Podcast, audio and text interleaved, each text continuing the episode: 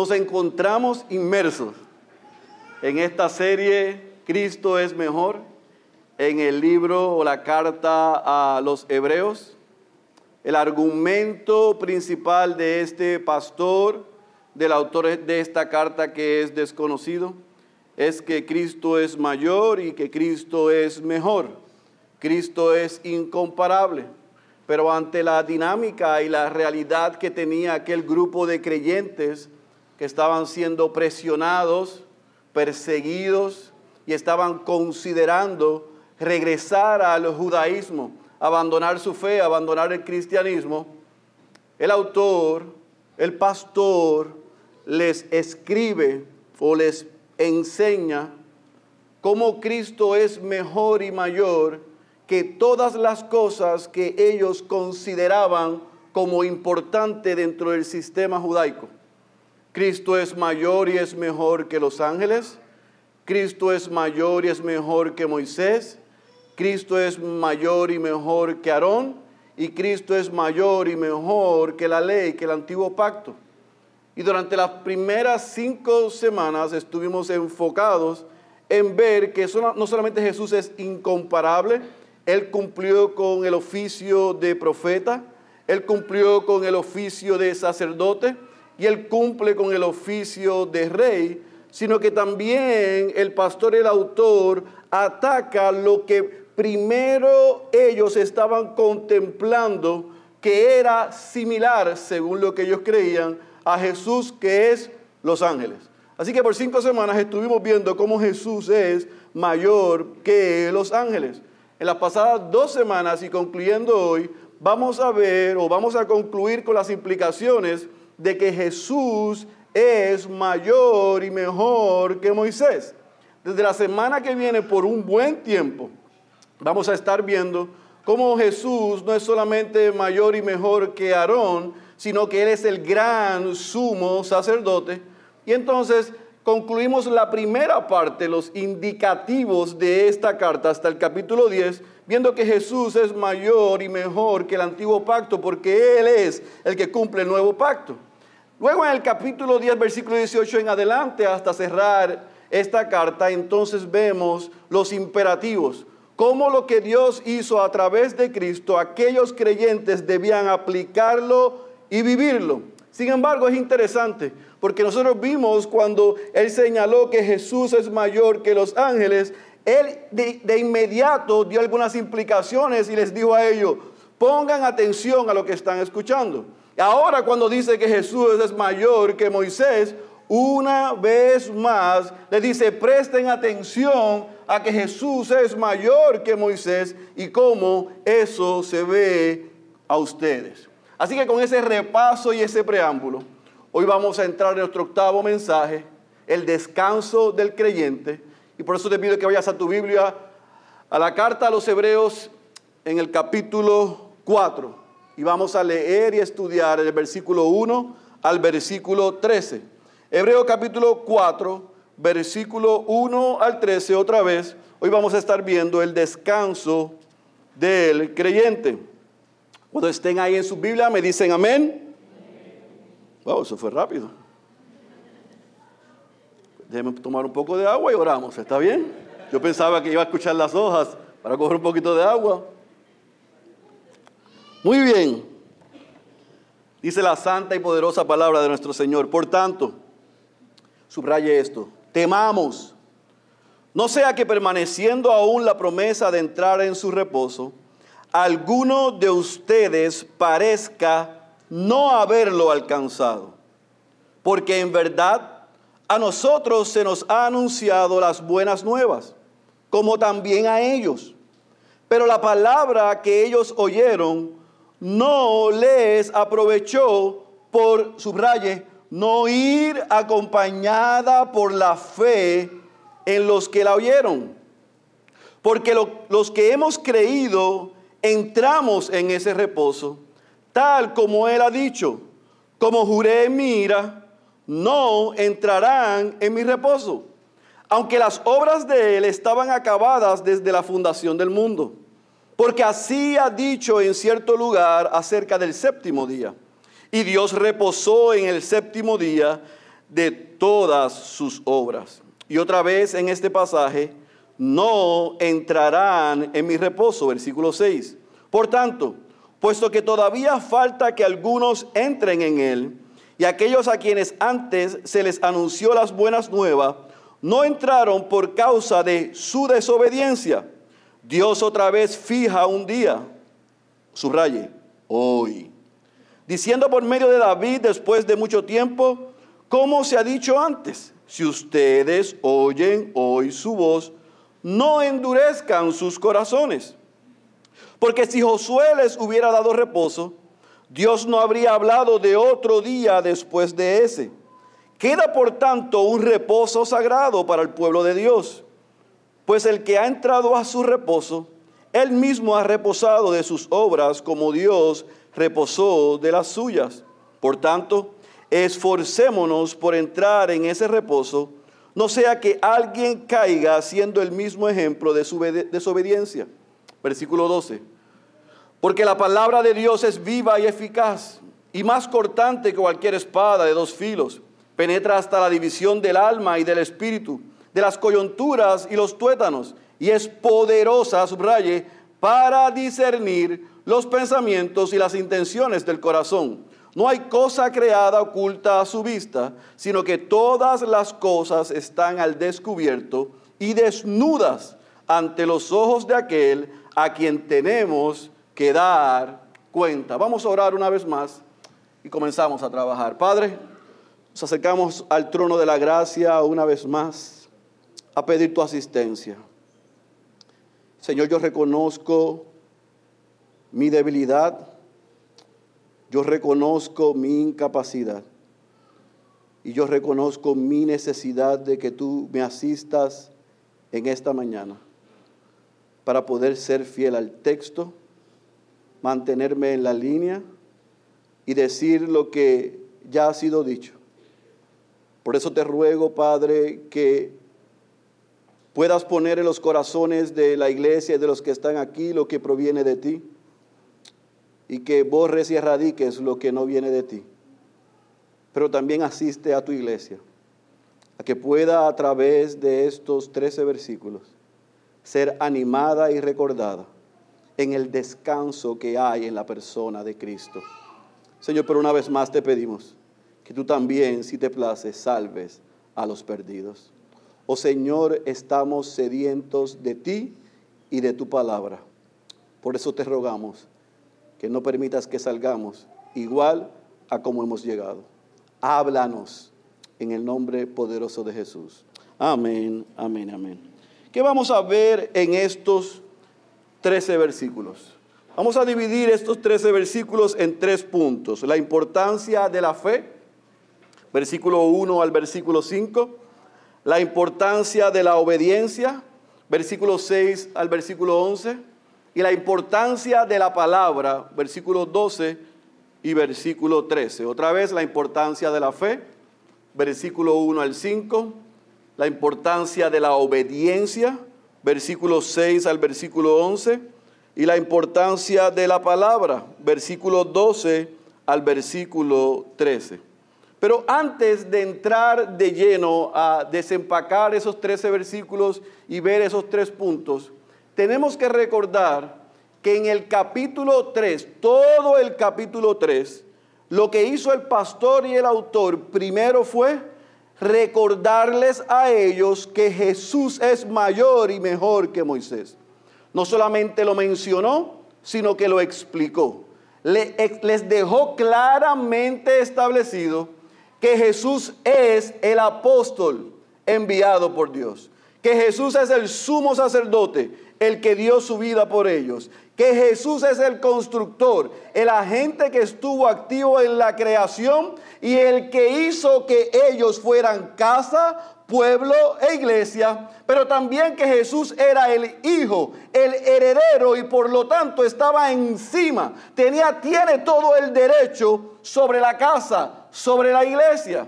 Ahora, con esa realidad establecida, él le dio y hemos visto dos implicaciones. La primera implicación es que por la obra de Cristo, ellos, los hebreos, pero usted y yo, somos casa, somos pueblo, somos iglesia. Pero Él demanda, Cristo demanda que retengamos firmes esa verdad, que somos la iglesia, que somos el pueblo de Dios. Mantente firme porque esa va a ser la evidencia de que has nacido de nuevo y que eres hijo de Dios. La segunda implicación la vimos la semana pasada, donde Él les llamó, si ustedes son casa, si ustedes son pueblo, si ustedes son iglesia, por la obra de Cristo, por favor, no sean rebeldes. Sean obedientes al mensaje que han recibido, sean obedientes al Evangelio de Jesucristo y ámense los unos a los otros porque ustedes son partícipes de Cristo.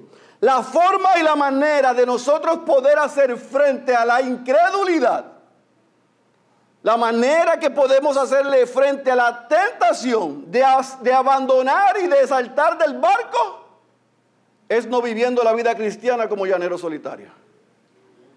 Es andando con otros creyentes, amándonos y dejándonos amar.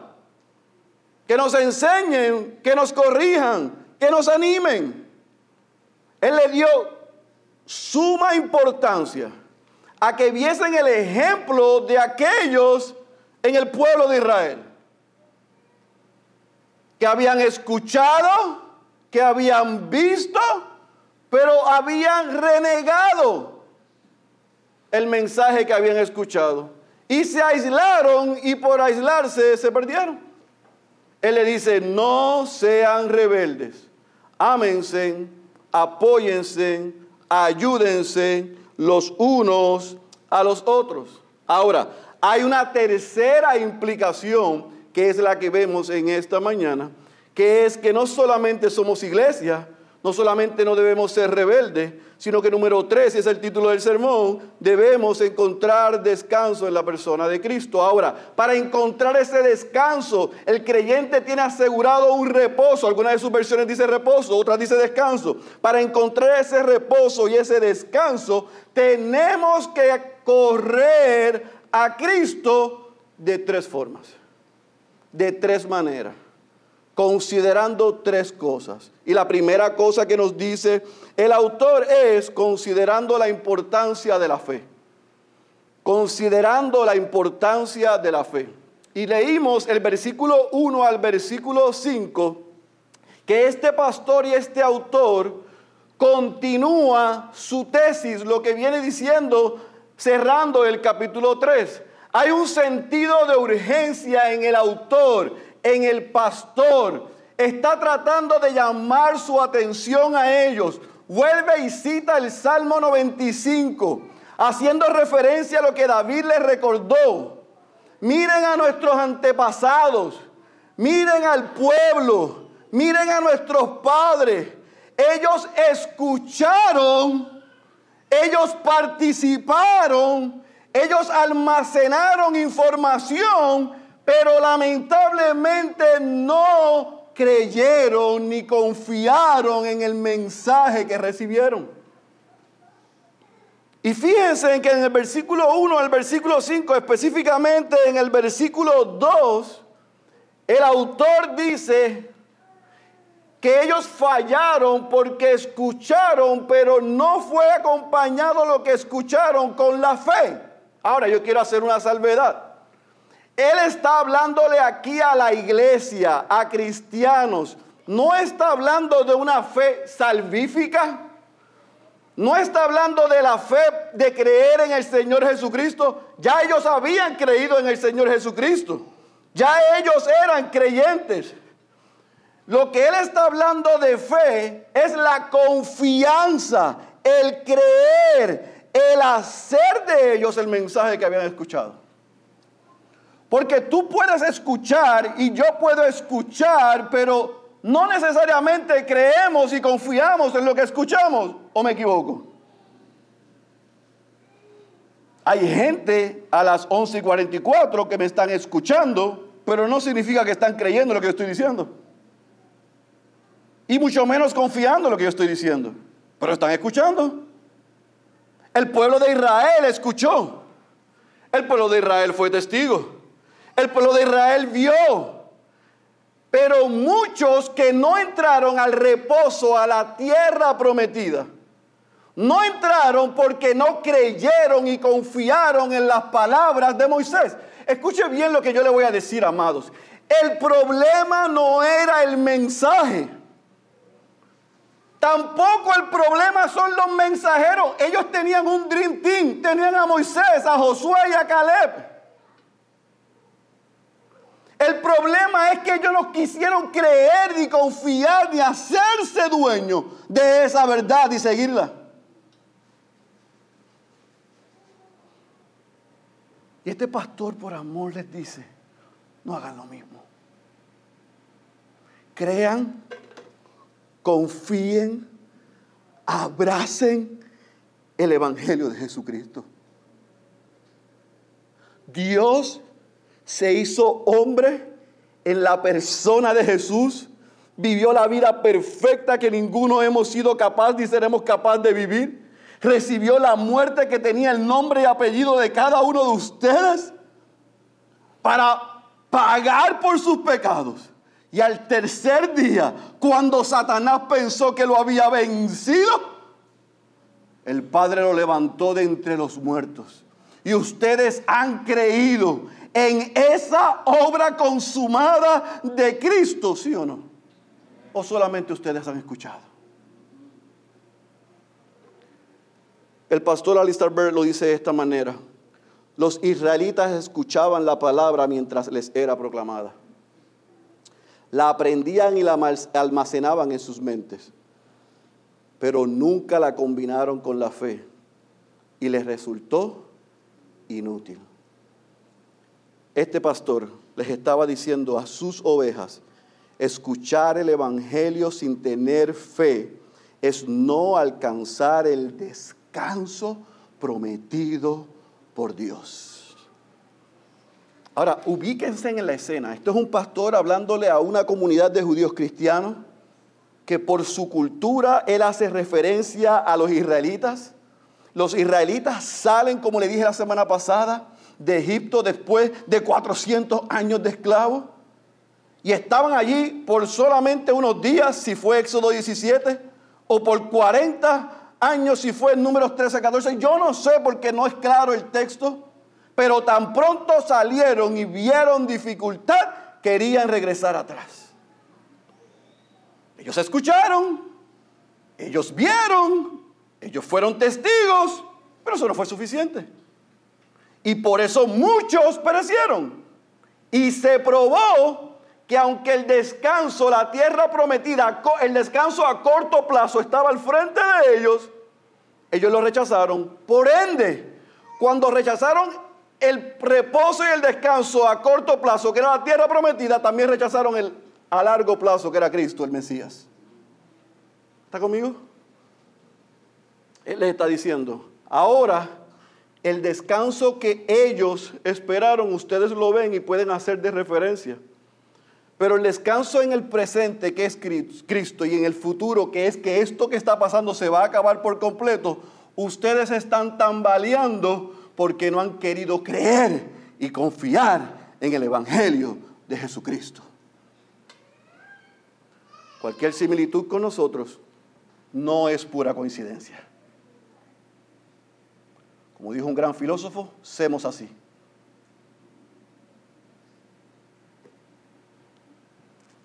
Nos gusta escuchar, pero no apoderarnos, creer y confiar en esa palabra, en ese mensaje, en esa promesa, en el Evangelio de Jesucristo.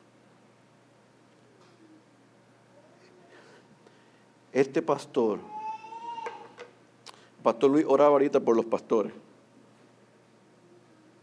Porque a alguien se le ocurrió que hay un mes para honrar a los pastores. Yo creo que los pastores son como los padres y las madres, deben ser 365 días por lo menos orado por ellos. Pero está bien si nos dan un mes. Yo no sé si esa iglesia estaba orando por ese pastor, pero ese pastor estaba orando y amando a esa iglesia. Estaba sumamente preocupado por el alma de ellos. Él estaba preocupado que ellos estuviesen llegando el domingo y llenando un recinto y estuviesen escuchando, y usted sabe la preocupación de él, es la misma preocupación del pastor Luis y mía. Que nos saluden en la puerta y nos digan tremendo sermón y en el café estén pensando en qué van a comer, lo que van a hacer la semana o contarse lo que hicieron la semana pasada. Nadie se para y le dice, wow, Dios me ministró y me rompió y me convenció y me... Nadie se para después del servicio de decir, fui confrontado con mi pecado. Por 45 minutos si predica Luis, una hora si predico yo.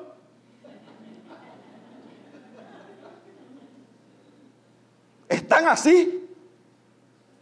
Pero cuando salen por ahí, creíste y confiaste en el Evangelio y la palabra que escuchaste. Eso es lo que Él les estaba diciendo. Fuiste conmovido por la palabra y el Espíritu de Dios a revisar tu alma, tu condición, tu vida.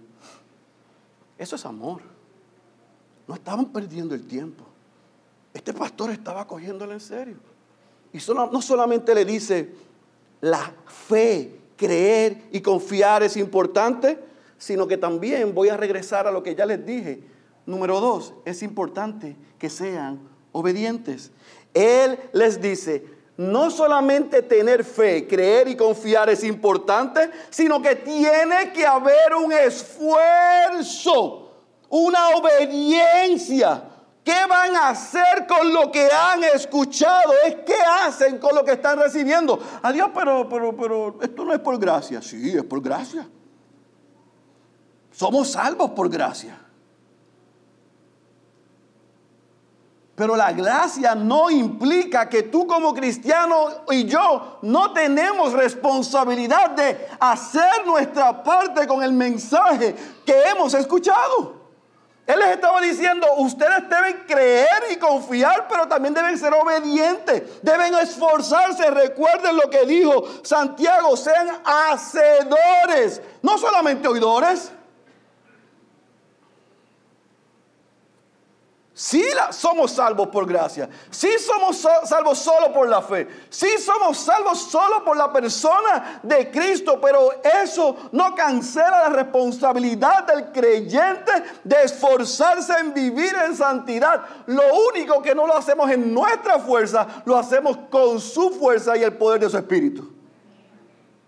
Esa es la verdad. Sean hacedores. Es una tragedia que solo ustedes escuchen, pero no hagan. Es una tragedia que ustedes hagan así con la cabeza, pero cuando salgan por ahí, hagan lo que les da la gana.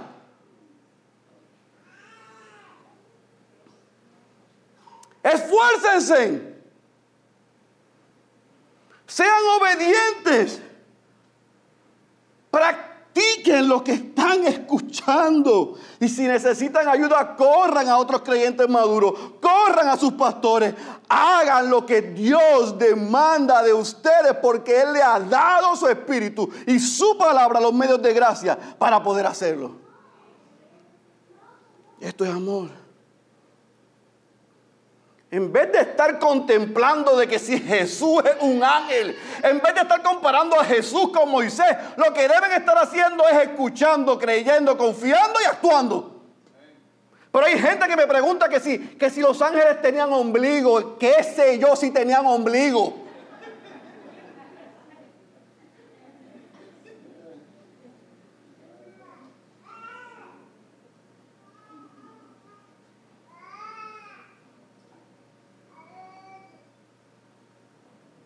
¿Para qué estás leyendo la Biblia? ¿Para hacer preguntas de qué? ¿Por qué no lees la Biblia para que te transforme? Y para que tú le pidas a Dios cuando leas la palabra, ayúdame a ponerla en práctica, no a buscarle la quinta pata al gato, porque no tiene. Eso es lo que le estaba diciendo. No consideren regresar atrás no comparen a Jesús con los ángeles. No comparen a Jesús con Moisés. Él es mayor, Él es incomparable, Él es mejor. Él es el apóstol, el sumo sacerdote, el constructor, el hijo, el heredero. Y ustedes son sus posesión. Son hijos de Dios por su obra. vivan de tal manera que glorifiquen a Dios con su vida. Número tres, entonces el versículo 12, el versículo 13. Uno de los textos más mal sacados de contexto y fuera de contexto. El pastor cierra esta sesión para concentrarse en Jesús desde la semana que viene como sumo sacerdote. Y les dice, ustedes deben entender lo que hace la palabra de Dios. Ustedes deben entender lo que hace lo que ustedes han escuchado. Ustedes deben detenerse un momento y considerar lo que yo les estoy diciendo y considerar lo que ustedes escucharon y considerar el evangelio que creyeron y considerar el evangelio que los salvó. Porque la palabra de Dios revela lo que hay en nuestros corazones. La palabra de Dios revela nuestras verdaderas intenciones. No es que la palabra de Dios es una espada literal y que corta así. No, no, no. Es lo que le está diciendo. Yo llevo ya tres capítulos y medio diciéndoles lo que la palabra dice sobre la persona de Cristo y esa palabra les va a probar a ustedes como probó a los israelitas y nos prueba a nosotros, ciudad de Dios, hoy, nuestras intenciones, nuestras motivaciones. Si usted hace así y ellos hacían así, el autor le está diciendo, mientras se predique todo el consejo de Dios y se apunte al Evangelio de Jesucristo, el poder del Espíritu que inspiró a, 40, sobre 40 autores para dejar esto, ¿sabe lo que va a hacer? Va a revelar los motivos y las intenciones de ustedes, aunque hagan así, digan amén. Eso es lo que hace la palabra de Dios revela nuestros motivos, nuestras intenciones, nuestro corazón. Porque el Dios que inspiró a esos hombres y el Espíritu que inspiró esa palabra conoce nuestros corazones.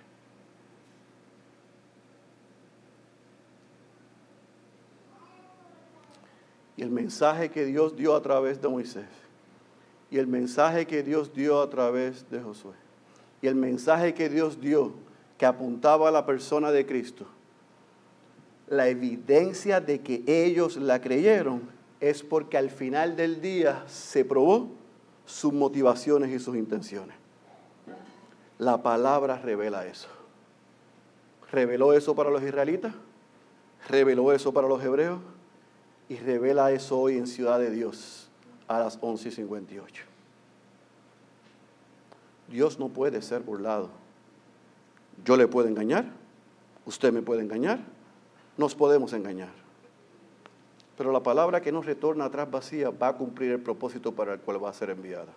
Tiene el poder y la autoridad, pero también tiene el poder y la autoridad para dividir mis intenciones y mis motivaciones.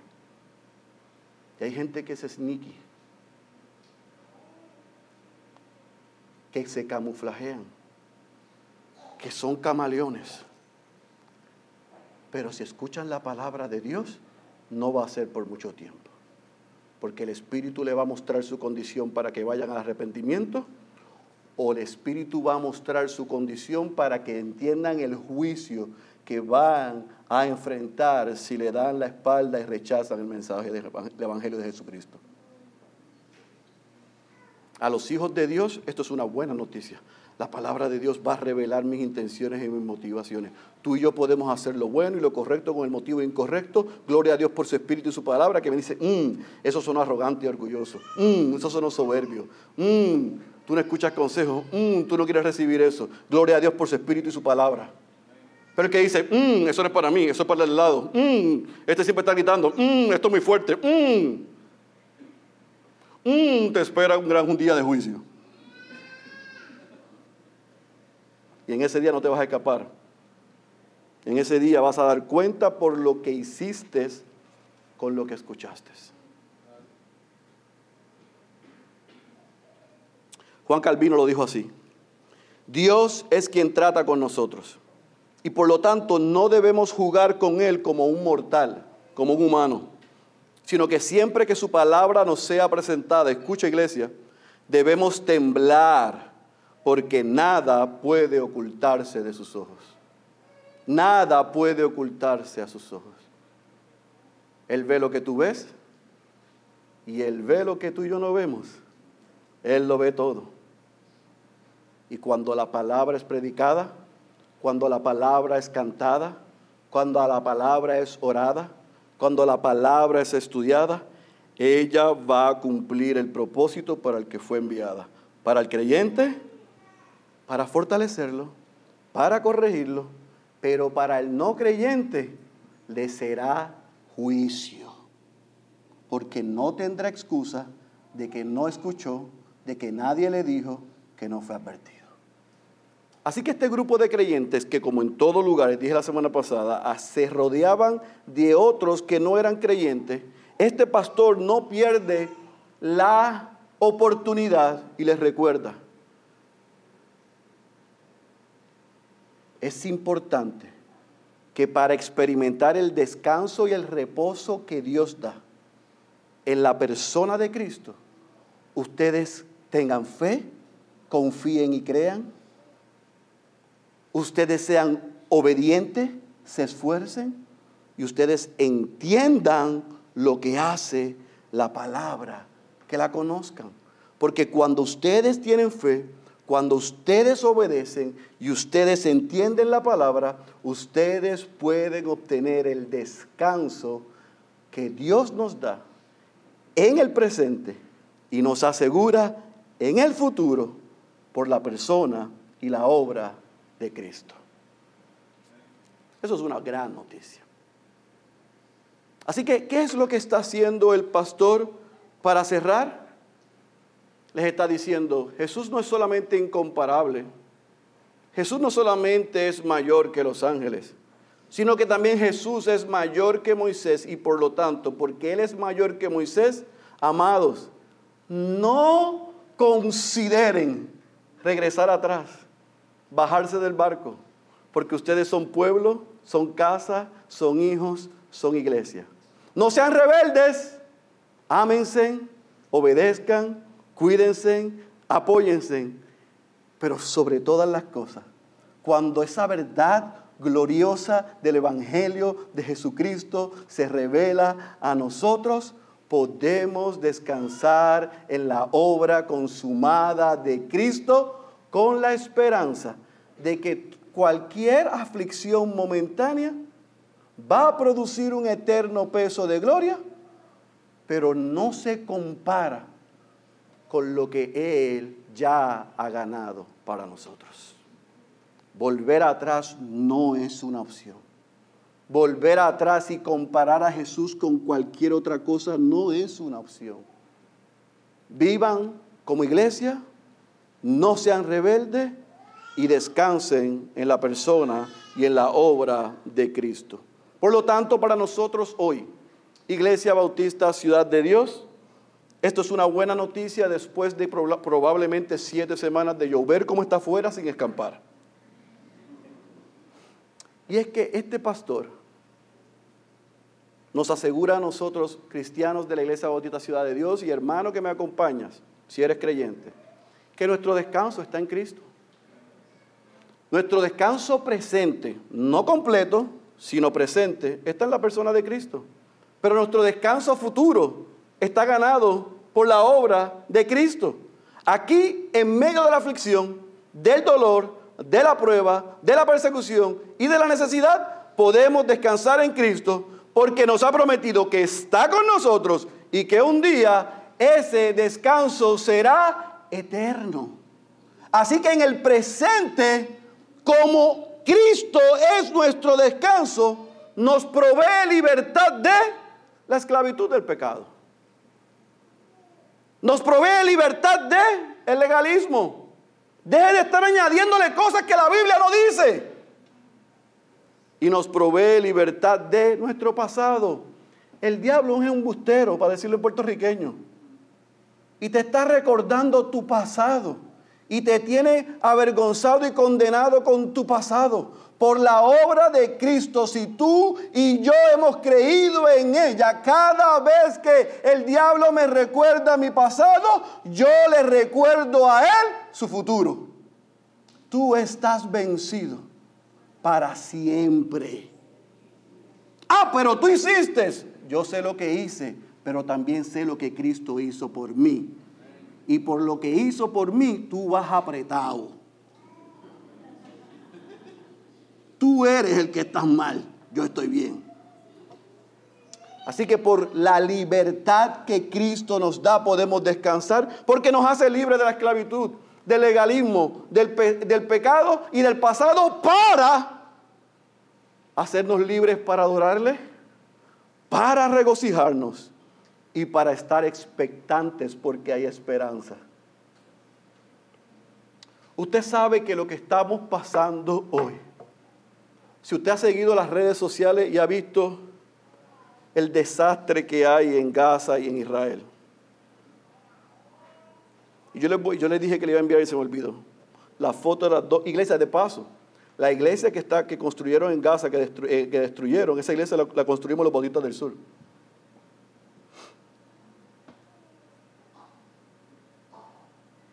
Usted ve la foto del niño sufriendo, de gente sufriendo. Es sumamente doloroso lo que está pasando ahí. Pero para los creyentes en Israel y para los creyentes en Gaza, aún en medio de lo que ellos están pasando, porque su descanso está en Cristo, ellos tienen esperanza lo que está pasando no tiene la última palabra. A usted y a mí nos pueden informar de una grave enfermedad. A usted y a mí podemos estar pasando hoy un día sumamente difícil y malo. Bienvenido. Usted y yo podemos estar siendo abusados y perseguidos. Eso es parte del costo que estamos aprendiendo los miércoles pero porque podemos descansar en Cristo, porque somos casa, pueblo, iglesia, y porque no deseamos ser rebeldes, tenemos esperanza, tenemos regocijo, experimentamos paz, y eso es una gran, buena noticia.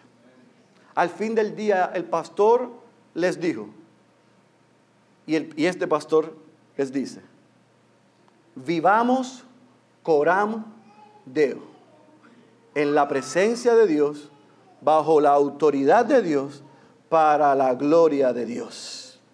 Si tú y yo somos cristianos, tú y yo estamos en la presencia de Dios. Vivimos en la presencia de Dios. La presencia de Dios mora en nosotros por su Espíritu y cuando nos reunimos, cada vez que nos reunimos, la presencia de Dios está aquí.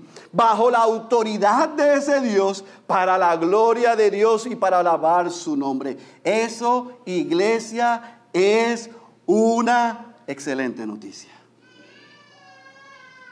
Pastor, usted no sabe. Yo llegué hoy con la E de échame gasolina. Pero llegué. Gloria a Dios. Yo espero que salgas con el tanque lleno hoy. Pero pastor, es que mañana lo que me espera, sé lo que te va a pasar, mi amado, mi hermana. Que el miércoles vas a estar a medio tanque. Pero corre otra vez hacia acá. Y juntos oramos cantamos, estudiamos la palabra y la aguja regresa. Y pero que de miércoles a domingo hay más días, tú tira para adelante con los medios de gracia. Que si estás a un cuarto, el domingo vuelve y se llena el tanque. Esa es la vida cristiana. Un día a la vez. Dependiendo de Cristo, por los méritos de Él, tenemos acceso al Padre y Él nos da lo que necesitamos. Pero quiere que lo hagamos juntos como iglesia, descansando en Él. Porque cuando estamos en la presencia de Él, como dijo Agustín de Hipona, nos has hecho para ti y nuestro corazón está inquieto hasta que descanse en ti. ¿Sabes cuál es la diferencia del creyente y el no creyente? Que el creyente, en medio de las tempestades de la vida, sabe dónde está su reposo y su descanso. ¿Sabes dónde está el reposo y el descanso del no creyente? En sus obras, en sus méritos, en lo que hagan otros. Así que si tú eres creyente, tú vives bajo la presencia de Dios, vives bajo la autoridad de Dios y vives para la gloria de Dios por la obra consumada de Cristo en tu favor. Tranquilo, ten paz, regocíjate y espera. Pero si tú no eres cristiano, tú vives sin esperanza, sin descanso y sin consuelo. Porque la ira de Dios está sobre ti todos los días. Pero si hoy tú reconoces que eres un pecador, que has vivido de espalda a Dios, que has buscado en hombres o mujeres, en dineros o placer, en propiedades o en posiciones, lo que solo Cristo puede dar, la buena noticia es que si hoy te arrepientes de tus pecados y confiesas a Jesucristo como Señor y Salvador, hoy tú desde hoy vas a comenzar a experimentar el descanso que solo da Cristo. Así que la invitación es doble. Si eres creyente, recuerda que estás en la presencia de Dios y por los méritos de Cristo puedes descansar en Él. Si no eres creyente y estás viviendo bajo ansiedad, desesperación o depresión, corre a Cristo. Sus brazos están abiertos para recibirte y darte lo que necesitas. El que tenga oídos para oír, yo ruego que haya escuchado la voz de Dios. Permítame orar, iglesia. Padre, te doy gracias en esta hora por el poder de tu palabra, por esa palabra que no regresa atrás vacía, que es como espada, que divide las intenciones, las motivaciones y revela lo que hay en nuestros corazones. Gracias porque la palabra que Moisés de parte tuya le dio al pueblo reveló quiénes eran y quiénes no eran.